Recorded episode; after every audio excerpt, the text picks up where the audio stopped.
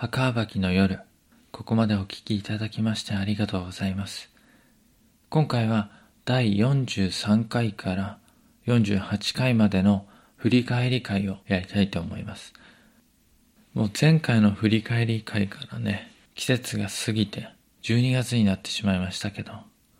皆さんの世の中の状況は大きく変わりましたでしょうか？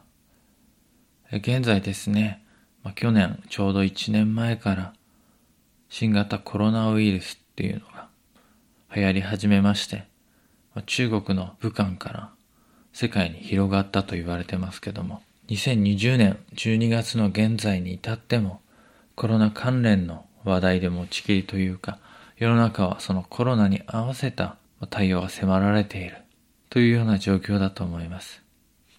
でですね、ちょうどなんでしょう。コロナにまつわる自粛ですとか、職業にまつわる規制だとか、また長距離の移動を避けたりとか、まあ、人によって様々対応異なるかなと思いますけども、墓場きの夜でやっているシェイクスピア編の今ちょうど話題にしている時期ですね。1590年代初頭の頃も実際こういう自粛期間だとか、まあ、緊急事態宣言的なものが発令されまして、人々の行動が制限されていたと、たまたま重なっているかなっていう部分があるので、今回は振り返りの前に、この時代のあのペスト、そういったものについて、ちょっとお話ししようかなと思います。ね、この当時、ロンドンとか、まあイングランドで言ったらペストっていうのがもう何百年もね、悩まされている問題ではありますけども、もちろんあのインフルエンザだとか、あとは例えばマラリアだとか、そういったのももちろんあって、これはもう一年中それで亡くなる方とかそれに感染する人っていうのも多かったので、忘れてはいけないんですけども、まあ、死者数ですとか、そういったので見たら、一番やっぱりペストが多いと。ペストって何かなっていう、また説明するとちょっとグロテスクになってしまうんですけども、まあ、ペストにかかった人ってのは、まあ一目でわかるわけなんです。まあ、鼠径部だとか、まあ膝とか、そういったリンパ腺あるところですよね。集中してるところが腫れ上がってしまってま、熱が出てしまうわけなんです。脈が速くなったりとか、あとはもちろん熱による頭痛だとか、場には激しい喉の渇きだとか、まあ、そうなると脱水症状的なものも併発しますし、意識がどんどんなくなっていってしまって、まあ、一度かかってしまったら回復して治るっていうのは、ほとんど望みが薄いことではあるんです。もちろん回復する人もいるんですけども。で、これは何が原因で感染するかというと、もちろん人から人への感染っていうのもあるんですが、一番は何かっていうとね、そう、飲みなんですよね。ペスト菌を持った飲みにね、かじられたり、蹴飛ばされたりすると、ペストになってしまうと。その飲みをね、運ぶのは何かって言ったら、クマネズミっていうネズミですね。それが運んできちゃうわけなんで。当時の衛生環境ですとね、ロンドンにはネズミたくさんいますし、飲みもたくさんいますから、それが媒介となってどんどん運んでしまうわけです。なので、えっ、ー、と、人が、人から人に移ったり、あとはネズミが媒介するっていうのもあって、人が集まるという行為を禁止したり、まあ、そのためにですね、あの、劇団たちは、まあ、春から夏にかけて、秋の手前ぐらいまで地方巡業出てたと思うんですけど、これってのが、媒介となるのみ、それを運ぶクマネズミってのが、夏の間、一生懸命動き回るわけです。なので、やっぱり、夏の間ってのはどうしても感染が多かったんですね。で、原因っていうのもよくわかってなかったので、だけど夏場っていうのが感染がすごく広がるので、人の往来を禁止したりとか、人が集合するようなことを禁じたわけです。で、冬になると、あの、クマネズミの行動ってのが、すごく抑制されてあまり動かなくなるので、感染が広まりにくくなるらしいです。なので冬、秋に戻ってきて、冬の間、まあ、劇場公演少しできたりとか、そういうこともあったという。実際、えっ、と、1593年ですね、は1万人以上亡くなってますので、でももしこの時代に僕だとかこれを聞いてるあなたが飛ばされてしまった場合っていうのをね、想像すると怖いことだなと思うんですけど、結局防ぎようがないっていうのが本当のところで、隣の家の人は全滅したけどこっちの家は大丈夫だとか、その家の中の人で一人は生き残っただとか、よくある話なので、もうほとんどうん。結局は神に祈るしかないようなのが感染の予防の一番の対策というか、人が集まんなくするっていうのももちろんそうですけども、もう祈るしかないっていうような状況だったと思います。街をきれいに一掃するなんてことはできませんからね。じゃあこの後に、そうだ、あの、衛生関連についてちょっと話を広げてみようかなと思いますけど。で、もうちょっとペストの話をしますと、えー、1578年。この年ですね、枢密院が、あの、ペストが蔓延していたので、それに歯止めをかけるために、まあ、命令ってのを作ったわけですね。まあ、条例というか、命令ですね、本当に。あ、で、この年ってのが、あの、大体、カトリックの弾圧ってのが田舎町まで及んでいたと年ぐらいで、ウィリアム・シェイクスピアの父親のジョンが、まあ、あの、町議会を欠席し始めたりとか、シェイクスピア家のちょっと没落が始まってきたような時期ですね。あとは1978年の1年前に、シアター座の近くにカーテン座が出来上がった都市でもある。かな。で、78年はレスター博が結婚した年。うん。で、その次の年くらいにウィリアム・シェイクスピアが地元の学校を卒業したのではと思われているくらいの年ですね。まあ、それくらいの年に、あの、ペスト前の歯止めをかける命令が出たと。これってのは、あの、その各町とかのね、治安判事ってのがいるんですけども、それが2、3週間ごとにこう集まって、ペストで死んでしまった人の死体の死因を調査する。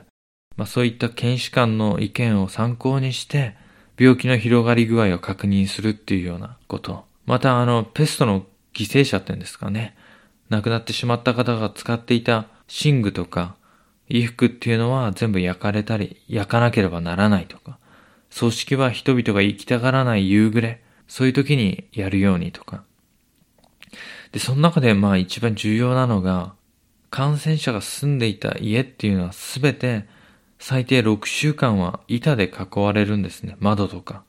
家族とか、生き残ったもちろん家族ですよ。生き残ってたり、ペストにかかってない家族ですね。あと召使いなんかは、感染のあるなしに関わらず、中に閉じ込められたと。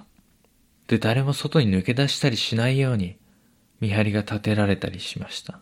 まあ実際のところ見張りがついたとは言っても、まあ出る人を棒で叩いたりとかそういうわけではないんですよね。治安判事が見張りをつけるように命令して、そこについた見張りってのは、どっちかっていうと、いろんな人いたと思いますけど、そういう厳しく中の人を出さないようにする人もいたけど、残ってる話だと、やっぱり、その自分たちの役割ってのは、むしろ閉じ込められた人を手助けするような役割っていう風に認識していた人も多かったみたいです。なので閉じ込められた人のために伝言届けたりだとか、中で入手できない薬などを買ってきたりしてあげる人もいたと。最低6週間なので、いつ終わるか、その中でまた感染者が出てしまったら家の中で閉じ込めてるね。さらに監禁期間っていうのは伸びてしまうから、いつ終わるかわからないので、隔離状態っていうのはとても恐ろしいことですね。まあ、ここで面白いことって言ったらあれなんですけど、信じがたいことではあるんですけども、この中に自ら入っていって世話をする係をやる人ってもいたんですよね。家族でも召使いでもない人、監禁されてる人たちの世話をする人っていうのを、そういった、まあ、付き添いを買って出る人っていうのがいたんです。これがね、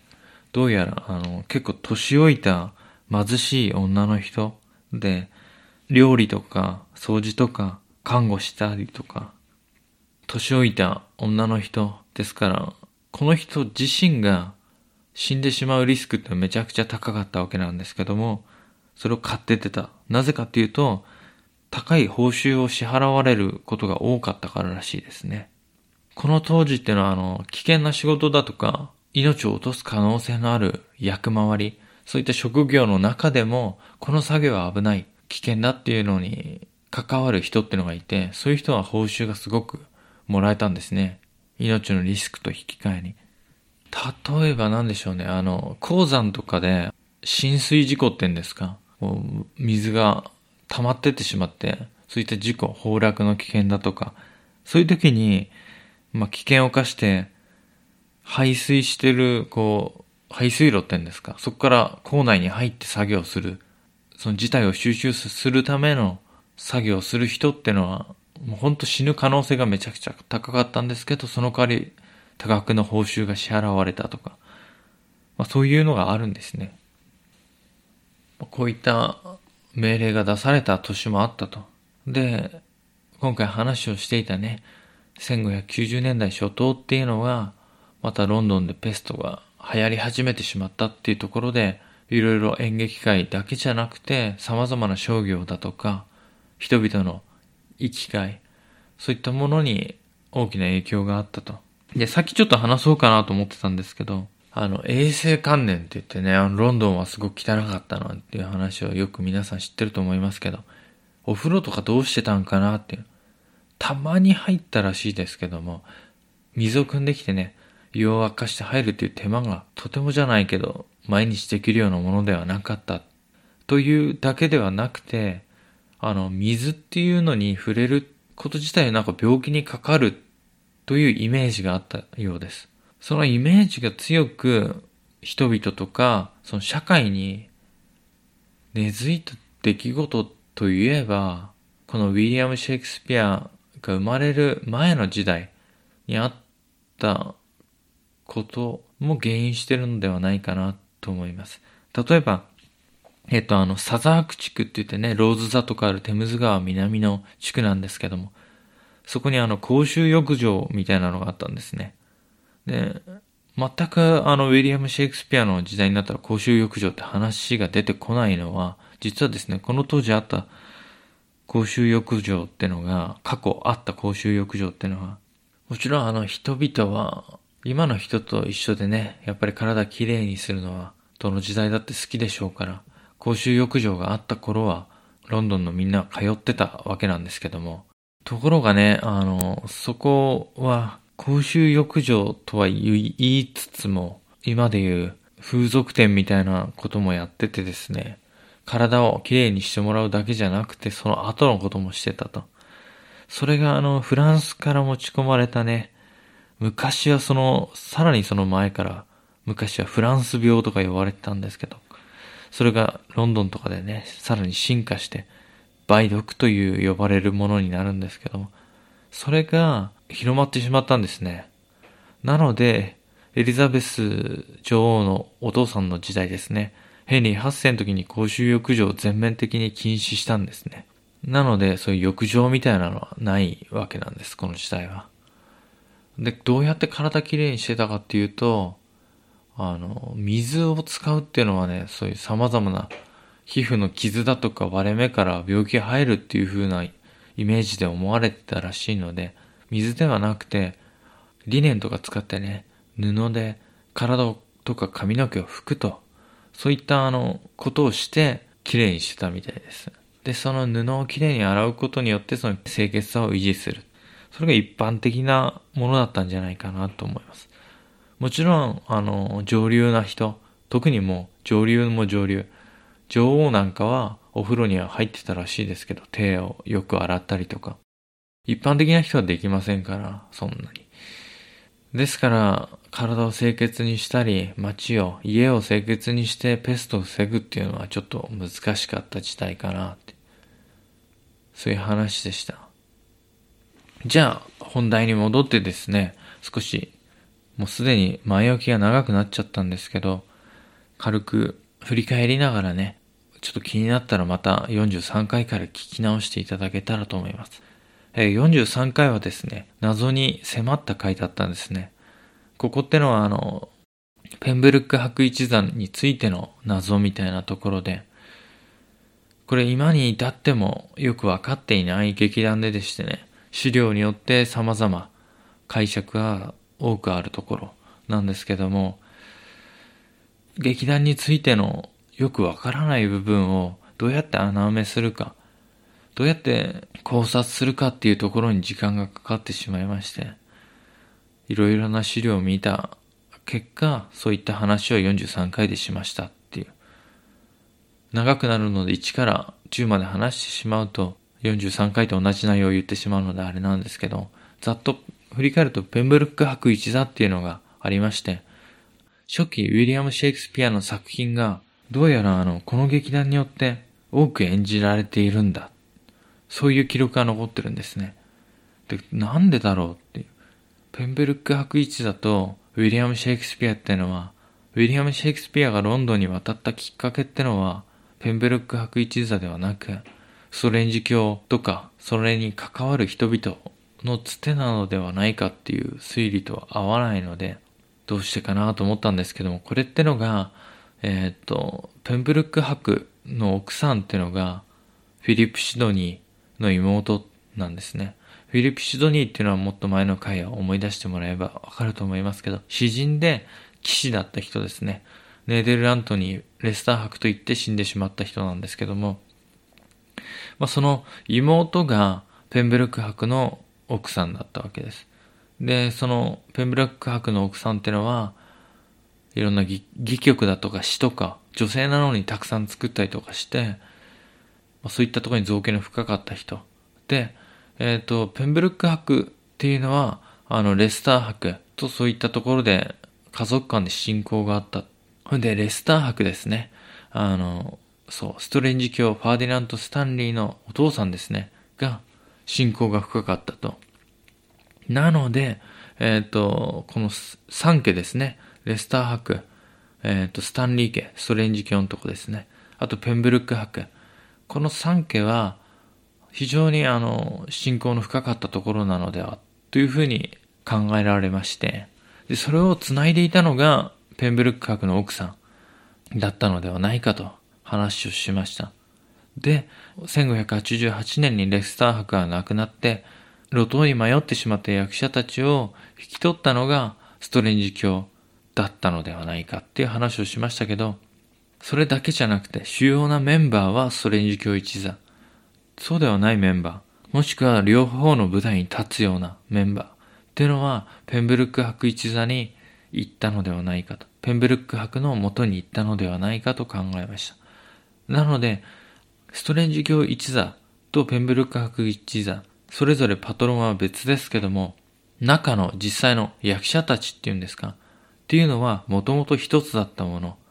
だとか、それぞれのが行き来するような、まあ、役者たちの集団だったのではないかと。ですから、ストレンジ教一座とペンブルク博一座はよく共に行動していたような記述、役者観点から見ると、同じ劇団だったのではないかくらい名前が高い違いに登場したり、あとは記録が混ざってしまってたりするんですね。で、えっ、ー、と、まだ駆け出しのね、ウィリアム・シェイクスピアの作品ってのは、ペンブルク博一座で演じることが多かったのではないかな。その後ね、えっ、ー、と、ストレンジ教一座ってのが、宮内大臣一座に進化するみたいな、ストレンジ教一座がなくなって、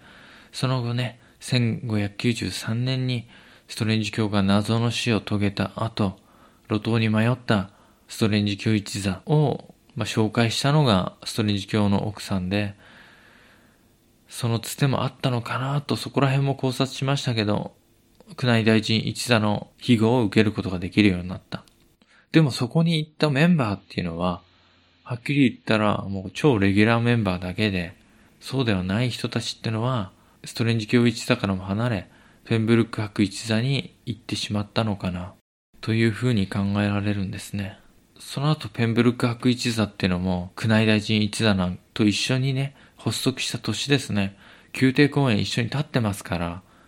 まだ同一性はあったのかなと、この二つの劇団は。それがどんどん離れてってしまう。乖離していってしまうっていうのは、ペンブルック博一座の力なのか、もしくはメンバーがほとんどいなくなっていってしまった。のかもしれないですけども、どんどんと名前が表に出なくなっていってしまって、その次の年以降、ぱったりと記録が途絶えてしまうのがペンブルク学一座。まあ、そういった謎解きして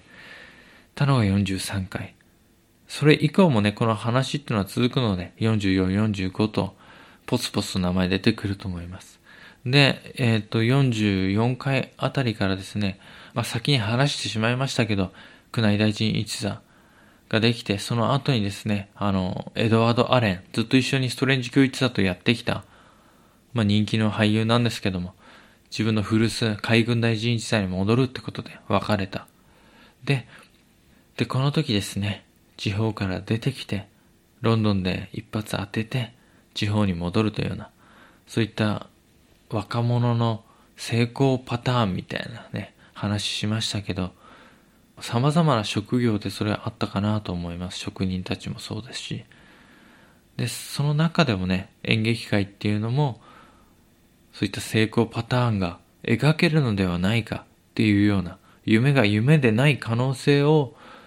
もう本格的に見出せるようになった時代かなっていう。役者たちに、やっぱり収入が入るようになった。まあ、依然として劇作家っていうのは儲かんないんですけども、ウィリアム・シェイクスピアが宮内大臣一座のメンバーとしてね、作品を提供する作家ではなくてメンバーとして所属したっていうことは非常に成功への一歩として大きなところであると。でですね、あの、全然話してこなかったんですけども、ウィリアム・シェイクスピアってのは一体ね、何を今まで作品作ってきたのかなっていう、そういった時系列ってのがわからないっていうのと説明あまりしてなかった話に出さなかったので、ちょっとここで見てみたいと思うんですけども、実際ね、作品が上演された年ってのは記録残ってるものもあるんですけど、執筆された年っていうのはわからないんですね、ほとんど。で、人の解釈とか参考資料によっても全然年代が違ったりするので、これはあくまでですね、僕が今まで調べてきた中で、見てきた中で、記録も合わせてですけど、矛盾のないところで順番を考えたものなんで、そこのところはなんか知ってるものと違う、こういった本に書いてあるものと違うっていうのがあったとしても、自分の中ではね、こうだったんじゃないかなっていうふうに解釈している順番で今見てみたいと思います。最初デビュー作品っていうのは実際にこれがデビュー作品ですよって言えるのははっきり言ってないのかなっていうふうにすら思います。なんでかっていうと、えー、ヘンリー6世、あの、後世ではね、もう全然後の時代にね、バラ戦争の作品だっていうふうに呼ばれるような作品群のヘンリー6世、第1部、第2部、第3部あたりを、がデビュー作なのではないかなっていうふうに話してはきました。これってのは、独学というか独力で書いたわけではないように分析されてるので、確かにそれは無理かなっていうとこあります。ただし、今までウィリアム・シェイクスピアは作品を書く前にいろんな資料を集めて、もちろん故郷でね、方向に出ている時もいろいろ勉強して、こういった作品書きたいっていうような記録をずっと取ってたと思うんですよ。それを、まあ、このネタに合わせて、そのネタに落とし込むような形で書いたのかなっていう。もしくは、あの、パトロンのね、要請に従って、いろいろ作品を書くことも多かったので、その作品を書くにあたって、ちょうどそこら辺のところ詳しいというか、ネタを持ってるっていうようなシェイクスピアが中心となって書かせてもらえたのかもしれないです。ただし、相当な手助けを得ています。先輩作家たちの。で、このヘンリー6世のね、あの第 3, 3部作の中にもちろん先ほど話しましたパトロンであるスタンリー家ってのがよく描かれているんですが、それとともにペンブルック博の先祖たちもすごくよく描かれているので、この辺りでもウィリアム・シェイクスピアってのはペンブルク・アック一座、ストレンジ教一座と深い関わりを持っていたのではないか。また先輩作家たちなんかもここら辺に深い関わりを持っていたから、内容にそういったものを入れているのかなっていうふうに思います。その後に、ベローナの二人の紳士とか、あと、じゃじゃ馬ならしとか、喜劇を書いてるんですけども、これの執筆年代が、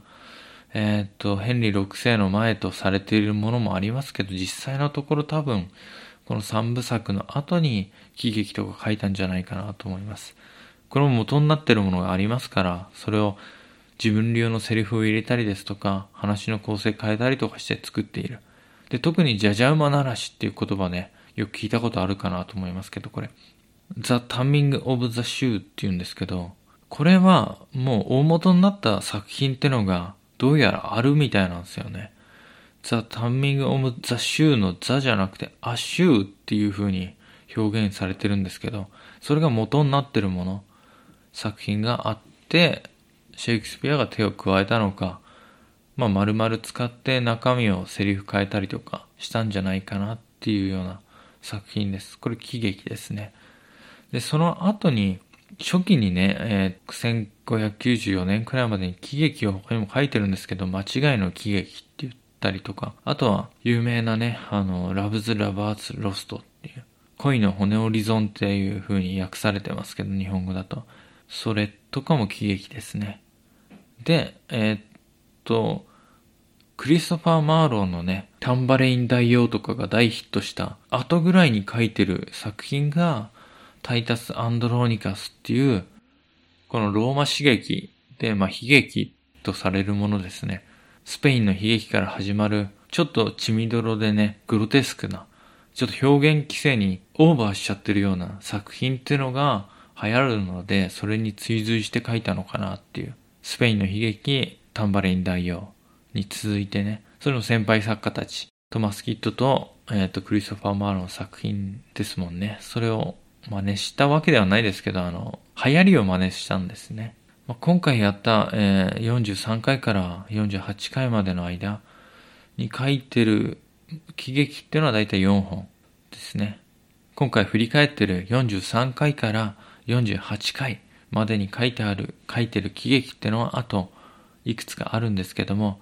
夏の夜の夢とか、もそうかな。その後くらいにベニスの商人っていうのも書いているかなと思います。一応これ喜劇なんですけど、ジャンルが。でですね、えっ、ー、と、まあ、ちょっと話戻しますか。振り返りに。まあ、成功できる可能性のある若者たち、まあ、夢を見て、ウィリアムもそのチケットを手にして、そのチケットを手にしていたところ、ついにその列車に乗ることができたのが宮内大臣一座に入った時かなそれでですね、その後1595年にスワン座ってのが、ローズ座があるサザーク地区、えー、ローズ座の西の方ですね、できたんです。それを作ったのが、フランシス・ラングリーっていう人で、彼はもともと金貸し業、ゴールドスミスですね。まあ、金細工師っていう風に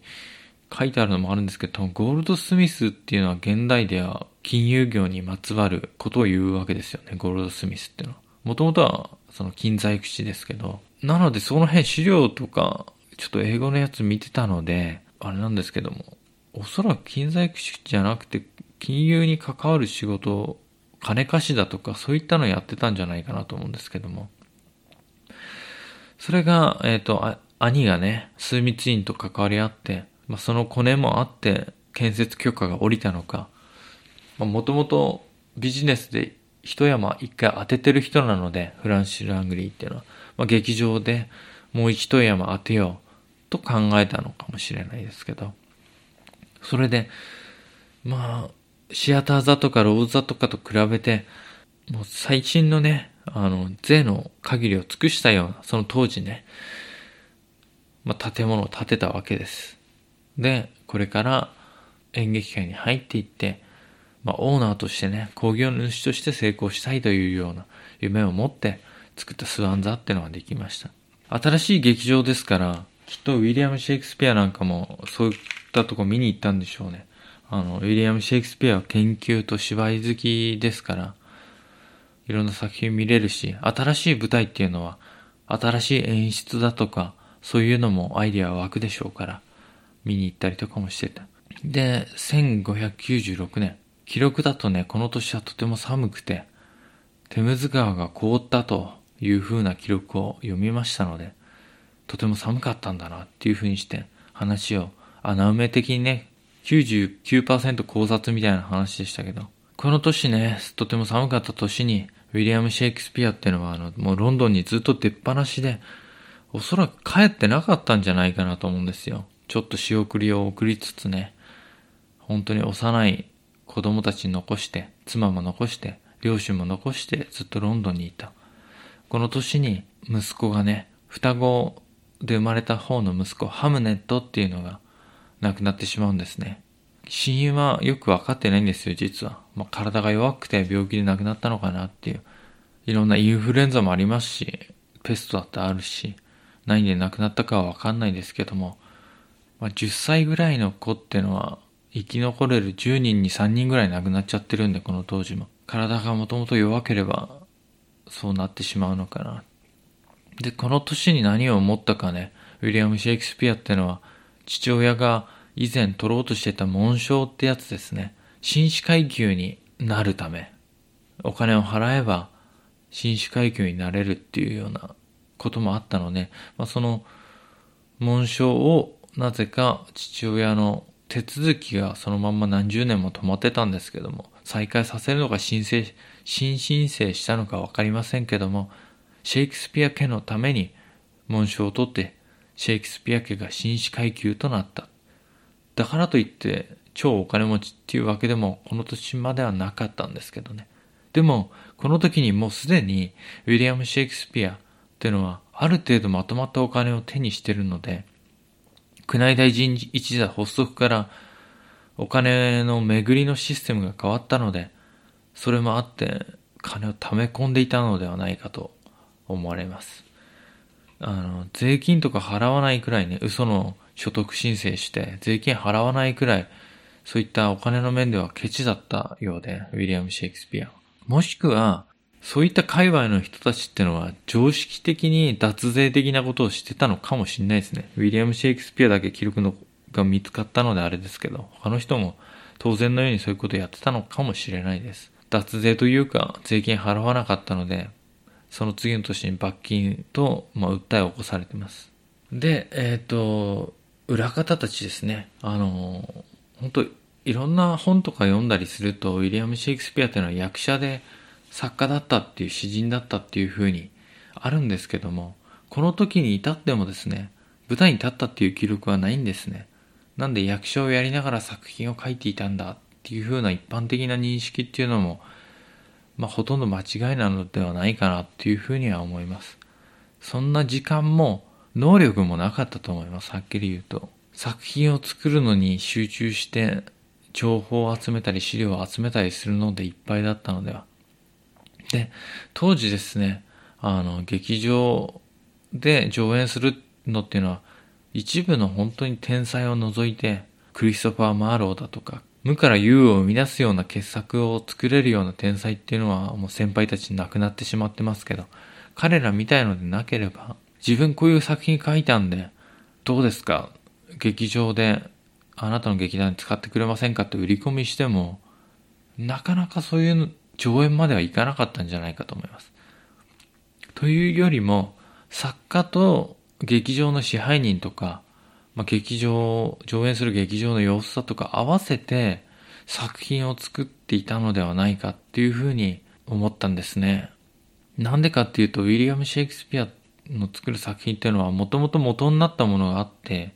それを自分流にいろいろ変えたりとかして作ってるんですけども、流行りを作り出すというよりも、その時流行っているものをさらにブラッシュアップして世に送り出すような作品作りをしてたので、とにかく流行に乗りやすい、流行に乗ったような話とか作品作りっていうのが上手だった。あとは、この時ね、あの、演劇界に対してあまりいい顔してなかったロンドン市当局とかの規制なんかも見つつね、横目で作品を作っていたような節があるんですね。もちろんクリストファー・マーローが生きていたら、そんな当局の目とか気にせずね、流行りももちろん気にせず自分の世界を表現するような作品を作っていたかなとは思いますけども、そうではなく、流行りそうなもの、受けそうな場面、そういったものを支配人とかとも話し合いながら、特にね、ジェームス・バーベッジと話し合いながら作っていたのではないかというふうに考えられるんですね。まあそういったふうに作品を作っていたシェイクスピアですけども、で、えっ、ー、と、話ちょっと飛んでしまいましたけど、役者ではなかったから裏方としてね、劇団に所属していて、裏方で他に財務係としてね、あの、所属していた、ジョン・ヘミングスとか、ヘンリー・コンデルとか、その二人っていうのは、どうやら役者とも書いてあるんですけど、実はね、このシェイクスピア含めこの三人が役者っていう風に呼ばれているんですけども、舞台に上がった記録ってのはこの後の時代に一回だけあるだけなんで、それってのも実際あの、オールスターキャストみたいなやつで、まあ前もこれ話したかなと思いますけども、半ばこう、なんて言うんでしょうね、裏方も出てくる劇だったのか上演だったのかな。まあそういったイベントだったのかもしれないし、そういう時に舞台が上がった記録はあるんですけども、それ以前にないので、役者じゃないのだろうというふうにして話を進めてます。裏方とかいうふうな言い方で。結局財務をやってんのがジョン・ヘミングス。そのサポートしてるのがヘンリー・コンデル。で、作家としてものを作ったり、たと、もしくは劇団に持ち込まれたね、作家の作品っていうのも、あの、支配人のジェームス・バーベッジと一緒に見ていたのが裏方として、ウィリアム・シェイクスピアだったのかもしれないですね。まあ、この3人がですね、シアター座がちょっと土地関係の権利問題で、そこにいられなくなるっていうね、新しい劇場を探すために動いていたわけですよ。動いていったのは、ジェームス・バーベッジ本人ではなくて、まあ、裏方だろうと。新しい劇場探してくれっていうことで。それで、あの、ブラックフライヤーズだとか、まあ、スワン座に行ったりとかもしたんでしょう。次の劇場の拠点となるようなね、場所を探した。で、実際に見つけたブラックフライヤーズ修道院っていうのは、その一角をね、あの、舞台として改装して、で、ジェームス・バーベッジの思惑としては、ロンドン史上初の屋内のね、屋根のついた大きな劇場を作ろうと構想を練っていたみたいです。ですが、年が明けて1597年ですね、ジェームス・バーベッジは突然倒れて、そのまま亡くなってしまったんです。まあ、60代半ばですね、1531年生まれですから、エリザベス女王たちと一緒の。もちろんね、あの、ウィリアム・シェイクスピアの父親とね、同世代ですよ。